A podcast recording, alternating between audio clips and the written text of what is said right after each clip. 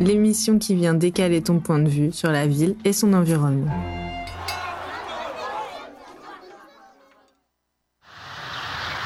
Et de là, on descend en ville.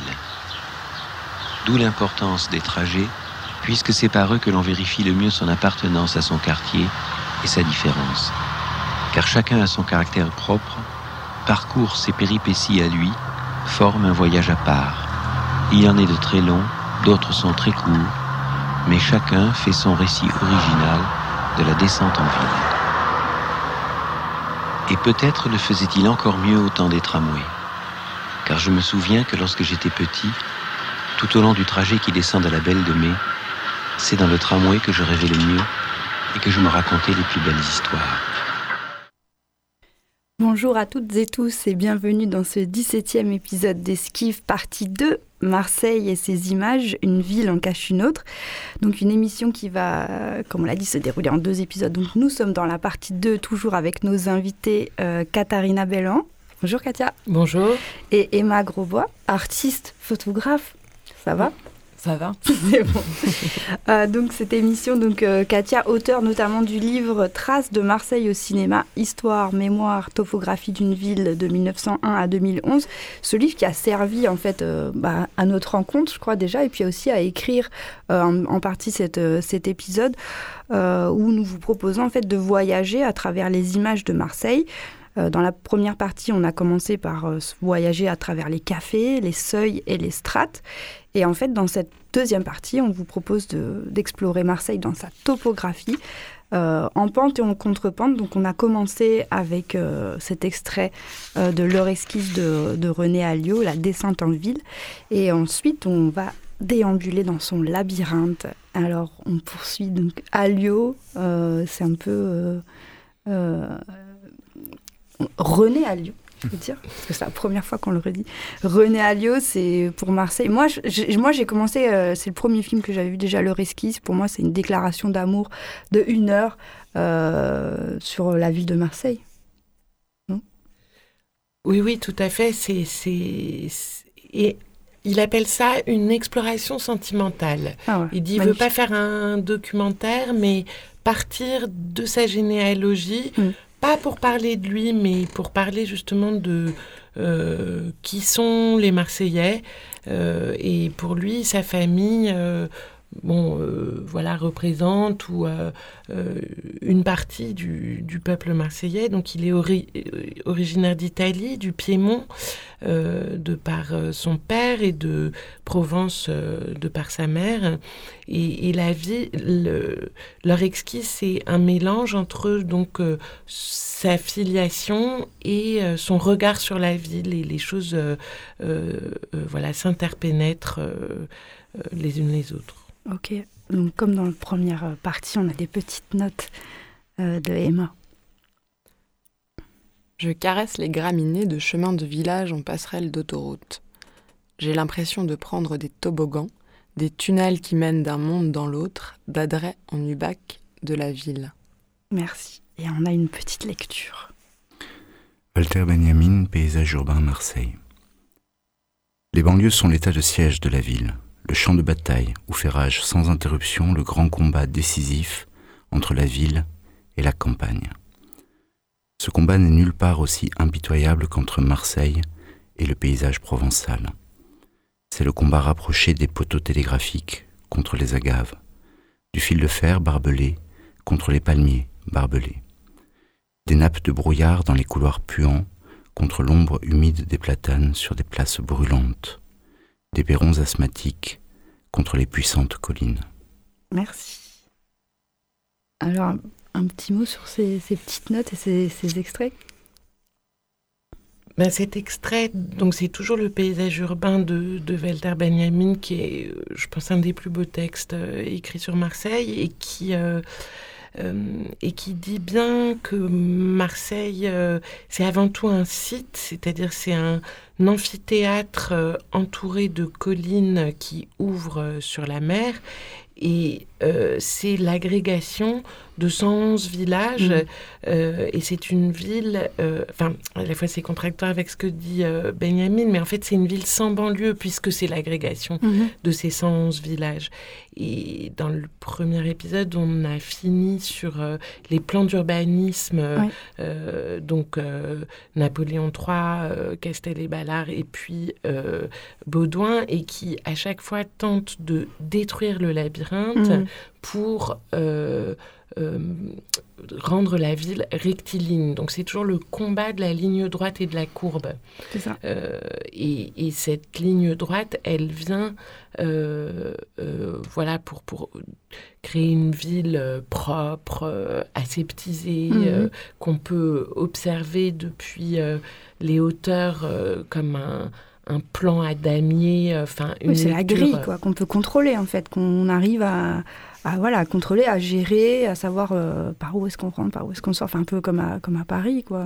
Mm. et compagnie qui voulaient euh, justement contrôler cette, euh, cette ville. Et je trouve ça assez beau ce que tu dis. En fait, c'est le, c'est le, c'est la grille contre, la ligne droite contre la courbe, mais la courbe, elle est en, elle est en coupe en fait. Elle est pas parce que justement Marseille en pente, en contre-pente et euh, versant nord, versant sud. Et dans une des premières émissions des Esquives, on avait Nicolas Mémin du bureau des guides qui nous qui nous expliquait aussi ça que finalement dans les dans les différentes strates euh, de Marseille, il y a aussi des, des généalogies qui se qui se révèlent dans le sens où il y avait euh, souvent dans les banlieues, enfin qui étaient à l'époque plutôt des bastides ou des terrains, des terres agricoles, etc., qui étaient après revendus euh, dans les générations d'après par partie.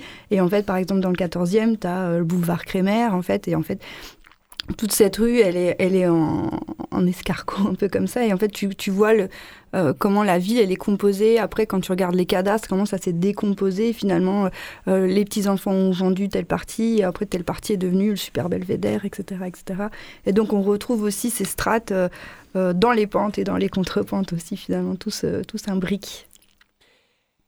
Et là, on va écouter un extrait de La peste Marseille 1720 de Michel Porte, euh, qui euh, justement euh, raconte comment, enfin c'est vraiment une narration de l'évolution du fléau dans la ville mmh. et qui, Michel Porte a fait, filmé Marseille dans les années 80 sans ses habitants juste justement un regard posé sur, sur la ville en suivant le trajet euh, du bacille, quoi, et, mm. euh, et, et, qui vient justement euh, s'immiscer à l'endroit du, du, labyrinthe, et on va entendre ce que font, comme tu dis, les, enfin, ceux qui peuvent échapper au labyrinthe.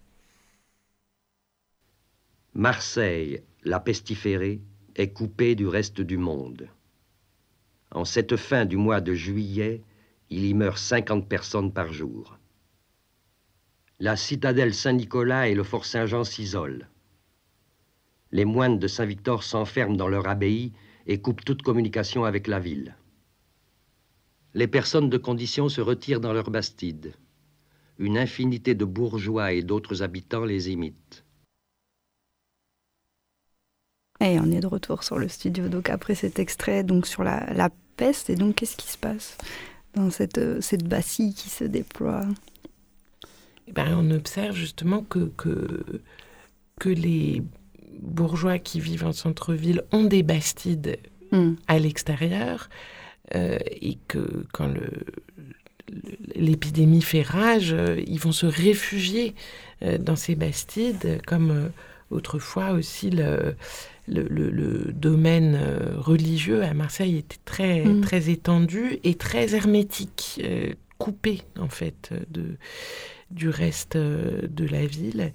Et, et, le Grand Saint-Antoine est arrivé, euh, donc c'est le bateau qui était porteur de, des puces qui ont transmis l'épidémie, euh, à cause des échevins, en fait, des autorités marseillaises, et s'est répandu dans le quartier du Panier, dans le quartier de Belzins, justement dans, dans ces ces endroits labyrinthiques de Marseille. Et Napoléon III, il, a, il revient, celui-là, va araser les collines pour euh, relier le vieux port au port de la Joliette et construire cette avenue de la, de la République, qui est quand même aussi le symbole de, de tentative euh, répétée de gentrification de la ville. Et là, on va entendre un extrait de Victor Gélu, un poète provençal qui s'insurge contre les agioteurs du chantier, justement de la rue de la République, et qui défend une autre euh, façon de vivre à Marseille. Ils ne connaissent rien de nos plaisirs, de nos besoins, de notre climat. Ils veulent nous imposer leurs idées pour amasser des millions. Ils raseraient la montagne qui nous garantit des ravages du vent du nord-ouest. Ils parlent sans sourciller de combler notre Lacidon, une des merveilles de la Méditerranée, en y jetant les déblais des collines des moulins et des grands carmes. Ensuite, ils vendront par l'eau, comme emplacement à bâtir, ce terrain conquis sur le passé. Ils trouveront quelques acquéreurs engoués de progrès qui achèteront le tout à beau denier content, et le tour sera joué. Merci. On poursuit avec la petite note. Marseille, les yeux fermés dans la ville. La donne, combinaison. Tel un jeu de cartes avec différents plis, piocher, distribuer, tricher, couper, battre les cartes, brasser. Marseille, une boîte labyrinthique. Tapis, cartes sur table, faire le pli. La main, suite de cartes, combinaison d'images. Merci.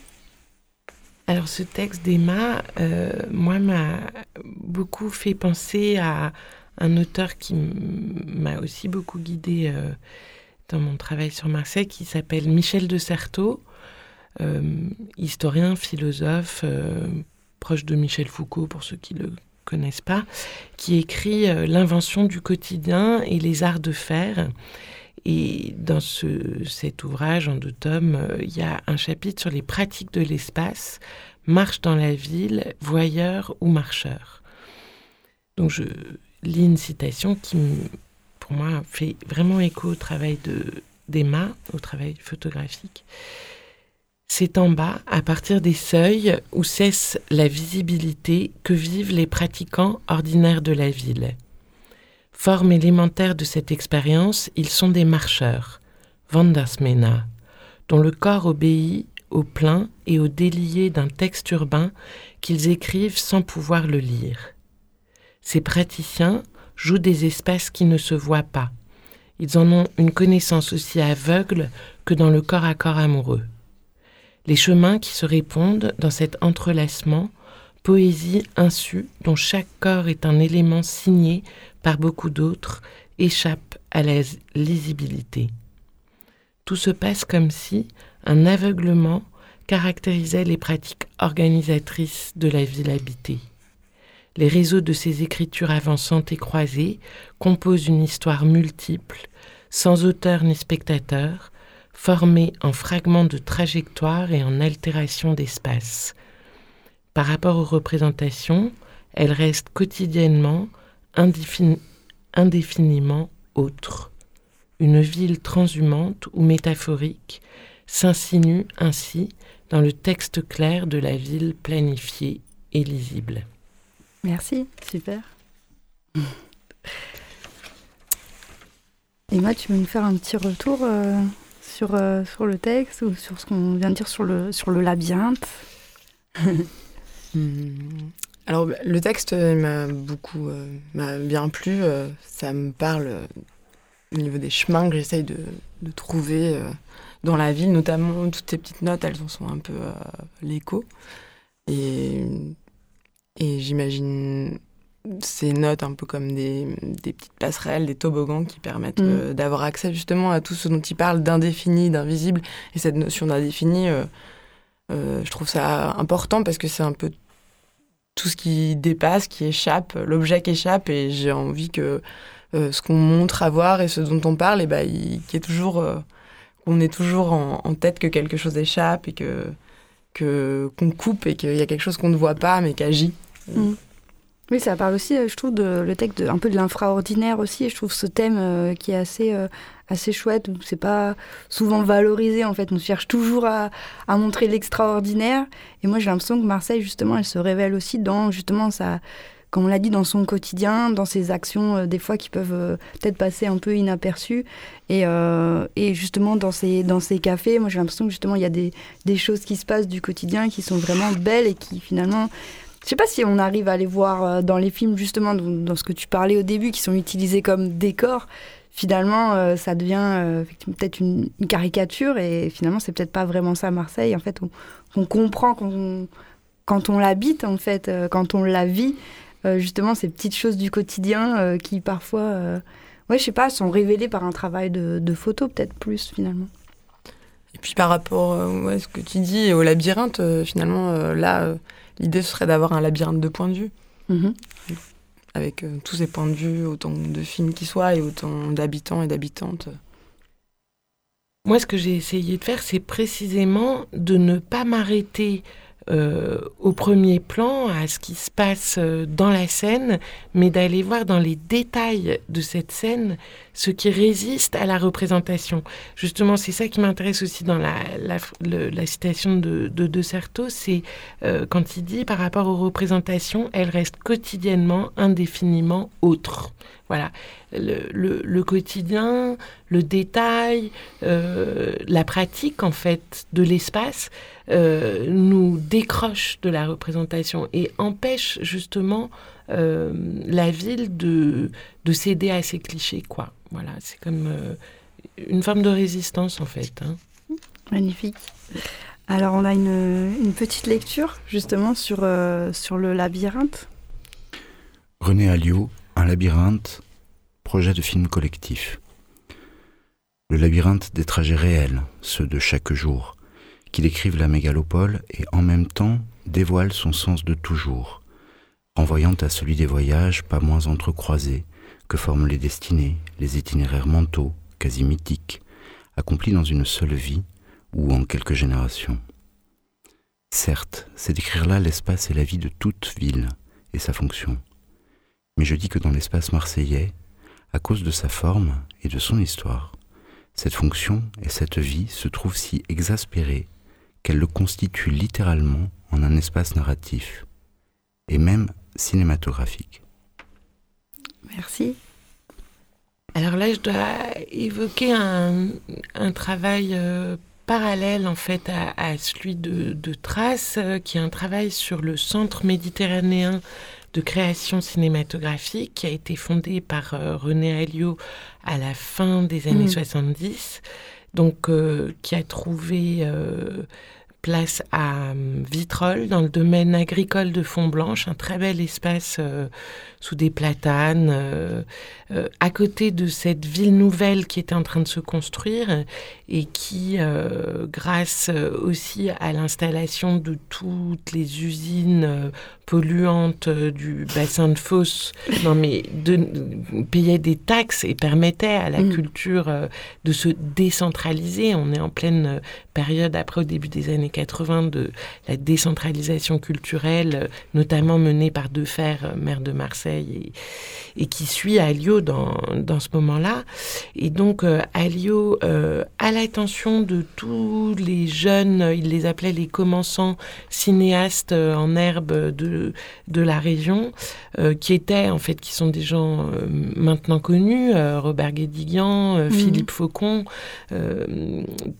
et plein d'autres, Alain Huguetto, je, bon, je vais en oublier, mais Pomme Meffre, Marie-Jeanne Tomasi, euh, invite, alors d'abord euh, euh, met du matériel à leur disposition. On, est encore plutôt en pellicule, Super 8 sonore. Mhm. Jean-Pierre Daniel, qui deviendra directeur de l'Alhambra, fait des films en Super 8 sur le canal de Marseille. Donc une attention portée aussi toujours à la à l'urbanisme et à la topographie de la ville. Et donc, euh, Alio euh, a ce projet de film collectif, euh, Un labyrinthe, qu'il propose à différents jeunes cinéastes, Vincent Martorana, Jean-Paul Aubert et Robert Kramer, qui est un cinéaste américain et qui vient tourner un film qui s'appelle Guns à à Marseille. Voilà. Et nous, on, est, on a découvert les archives papier du CMCC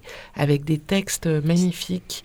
Et du coup, on a publié un livre, également aux éditions du, des PUP, sur cette expérience de décentralisation culturelle. Mais peut-être on peut écouter le texte que Robert Kramer a proposé à René Alliot sur un labyrinthe. Robert Kramer, Un labyrinthe, projet de film collectif. Au-delà de la vaste mer, je vois devant moi s'étendre la ville. Elle est étrangement familière. C'est comme quelque chose que j'aurais perdu, puis retrouvé, essayant de me rappeler. Je puis dire que c'est la ville de mes rêves. Ici, elle sort des eaux, ses ports sont fébriles d'activité. Les montagnes à l'arrière-plan sont les décors d'une scène, la scène de tous mes rêves. Cela a dû être autrefois ma demeure. Ma famille est là quelque part. Il y a sûrement des yeux qui me reconnaîtront, mais je n'en suis pas sûr. Merci. On a une petite euh, note d'Emma avant euh, un petit extrait. J'avais une loge de religieuse. Quand j'arrêtais de travailler, j'ouvrais les Vasisdas et je regardais. Je regardais la ville. C'est beau. J'ai réparé les quais d'honneur. On plonge au fond du port. C'est payé 12 euros de l'heure, mais il y a des primes. J'avais envie de faire une pause, j'ai pris ce taf au centre social, mais c'est pas mon vrai métier. Moi, je suis scaphandrier. Alors c'est ça le vieux port. Et qu'est-ce que tu veux que ce soit Le Sacré-Cœur? C'est drôle, je le reconnais pas. Ah, tu le reconnais pas? Mais lui, tu le reconnais pas non plus, figure-toi. La dernière fois que je l'ai vu, c'était si beau. Dites, vous connaîtriez pas une rue? J'ai oublié le nom. C'est par là. C'est une petite rue qui monte et qui tourne. Des petites rues qui montent et qui tournent Mais il y en a des milliers à Marseille. C'est comme la bouillabaisse. C'est la spécialité du pays. Et on est de retour au studio, alors on a encore quelques petits extraits avant la fin et une petite euh, lecture, il me semble. Jean-Louis Comolli dans l'Encyclopédie de la ville au cinéma de Thierry Jousse et Thierry Paco. Si la ville est un corps comme la mer, il y aurait à filmer non point des décors, paysages, cartes postales, images définitives, plutôt des épaisseurs, des densités ou des fluidités. Merci. On peut peut-être poursuivre sur euh, le prochain extrait de Justin de Marseille de Maurice Tourneur, tourné en 1935. Ok. que c'est la première fois qu'on est ici, ouais Oui. Eh bien, ça ne sera pas la dernière. Pourquoi non? Parce que voyez-vous, jeune homme, Marseille, c'est comme une belle poule. Quand on a vu une fois, ça y est, on l'a dans la peau. J'en suis convaincu. Vous êtes journaliste. À quoi voyez-vous ça? Vous portez le costume. Vous savez, les journalistes, nous les aimons bien. Mais nous aimerions mieux les voir ailleurs. Parce qu'ils ont tous fait tellement de mal à cette ville. Et surtout à nous autres, les Marseillais. Les journalistes sont des chasseurs de vérité. Il y a des chasseurs qui ne savent pas viser et d'autres qui tuent leurs chiens. Mais voyez-vous, jeune homme, mmh. la vérité de Marseille, elle ne ressemble pas du tout à celle qu'on rencontre au pauvre, au fond d'un puits avec son miroir. Il n'y a qu'une vérité. Il n'y a qu'une vérité, entendez-le. Non, allez, la vérité de Marseille, elle est tellement belle que de loin, on la prend pour un mensonge. Ah, vous êtes poète. Je suis Marseillais, voilà. En somme, votre ville n'est peuplée que d'honnêtes gens qu'on persécute. Mais Marseille, c'est un port. Et dans un port comme Marseille, il y a de tout. Des vierges, des travailleurs, des bandits, des pères de famille, des macos, tout y quanti. Ah, je n'en doute pas. Vous n'en doutez pas. Oui, seulement, ce que vous venez tout chercher ici, c'est Chicago. Du sang, de la volupté et de la mort. Et puis ce que vous oubliez tous de dire, c'est que les Marseillais, les vrais, c'est tous les braves petits, et qu'il n'y a que les autres qui font la réputation de Marseille. Mais voilà, on est de retour dans le studio. Est-ce qu'on peut préciser peut-être l'extrait juste d'avant qu'on n'avait pas dit? Hans le marin François Villiers 1949 Et puis donc cet extrait Justin de Marseille de Maurice Tourneur 1935 donc euh, les journalistes euh, qui ont façonné euh, aussi des images de Marseille qui finalement ne sont pas celles, je sais pas, enfin, qui sont pas les vraies. en fait, il n'y a pas qu'une seule vérité d'après. Ben, oui, juste une petite anecdote. Donc, ce film, donc Maurice Turner revient des États-Unis où il a vu le film de Ward Hawks sur Al Capone et il veut voilà filmer le gangster à la française. Il va s'inspirer de la figure de Paul Carbone et il va lui demander l'autorisation de faire le film et lui faire lire le scénario. Et en fait, en même temps, il va aussi s'inspirer du texte d'Albert Londres, Marseille, porte du Sud, dont ce journaliste est un peu l'incarnation dans le film, donc d'Albert Londres. Et Albert Londres euh, a fait marcher son imagination en réalité dans Marseille Porte du Sud. Par exemple, il, décrit que la, la, drogue est acheminée par euh, dans des cercueils soi-disant ramenés d'Indochine, euh, euh, voilà, alors que Carbone raconte donc au, scénariste de, de, Justin de Marseille, Carlo Rim, qu'en fait il envoyait la drogue par la poste. Donc beaucoup plus simple que de la cacher dans un cercueil qu'il faudrait accueillir euh, sur le port de Marseille. Voilà. Donc tout ça, c'est la Marseille mythique, la Marseille fabriquée, la Marseille euh, un peu plaquée. Et, finalement, c'est un peu contre ça que qu'on essaye de lutter, qu'on essaye de fabriquer des choses qui euh, donc des images ou, ou des mots, des analyses, quoi, qui soient autres je sais pas si, ouais, Emma, tu veux nous dire une petite phrase de conclusion parce qu'on arrive tout à la fin avant qu'on on, termine, on terminera l'émission sur un extrait de, Nénette et Bonnie. Bah, toujours cette histoire de point de vue. Et euh, donc, euh, par exemple, moi, je pense à une citation euh, d'un du photographe italien Gabriele Basilico qui était aussi architecte et qui lui comparait à la ville un, un corps, un corps malade, et le photographe à un médecin. Et pour moi, euh, c'est très clair que euh, c'est pas du tout à cet endroit-là que j'ai envie de me positionner, au-dessus euh, au-dessus d'un corps avec un bistouri. Ou... Voilà, c'était pour faire un lien aussi avec ces, ces, extraits de réalisateurs hommes qui comparent Marseille à, à, une femme, à une proie qu'on pourrait chasser et, et, qui lui font coller ça à la peau et où en fait euh, de, déconstruire ouais, ces formes-là et de bien faire rendre bien clair que la ville euh, n'est pas une forme en soi, euh, qu'il y a de l'indéfini et que et qu'on peut y échapper. Et qu'elle est fabriquée par ses habitants et on trouvait que voilà l'extrait que vous allez entendre de Nénette et Bonnie donc raconte ça, raconte la ville par ses habitants. Ok, super, on va se quitter là-dessus. Merci encore de nous avoir écoutés pendant ces deux épisodes. J'espère que ça vous a plu et on se retrouve très vite. Au revoir, ciao ciao. Confession d'un veau. Moi, Bonnie Pavone, pizzaiole, installé dans la maison de ma pauvre mère au Canet, 14e arrondissement de Marseille, m'adonnant sans retenue aux délires les plus pornographiques sur la personne d'une femme méchamment tankée, boulangère dans le civil, flanquée en outre d'un mari, de trois morveux, je fais la promesse solennelle de baiser cette femme, d'en tirer beaucoup de satisfaction et pour comble de vice m'en vanter partout avant de larguer la malheureuse créature lorsque j'aurai cessé de prendre du plaisir à cette plaisanterie stupide. Je jure sur la tête de ma défunte mère que rien ni personne ne pourra m'arrêter. Si par malheur je faillis à ce serment, que je sois masqué comme le salopard de père qui nous a lâchement abandonnés et que le diable et toutes les flammes de l'enfer me rôtissent le cul éternellement.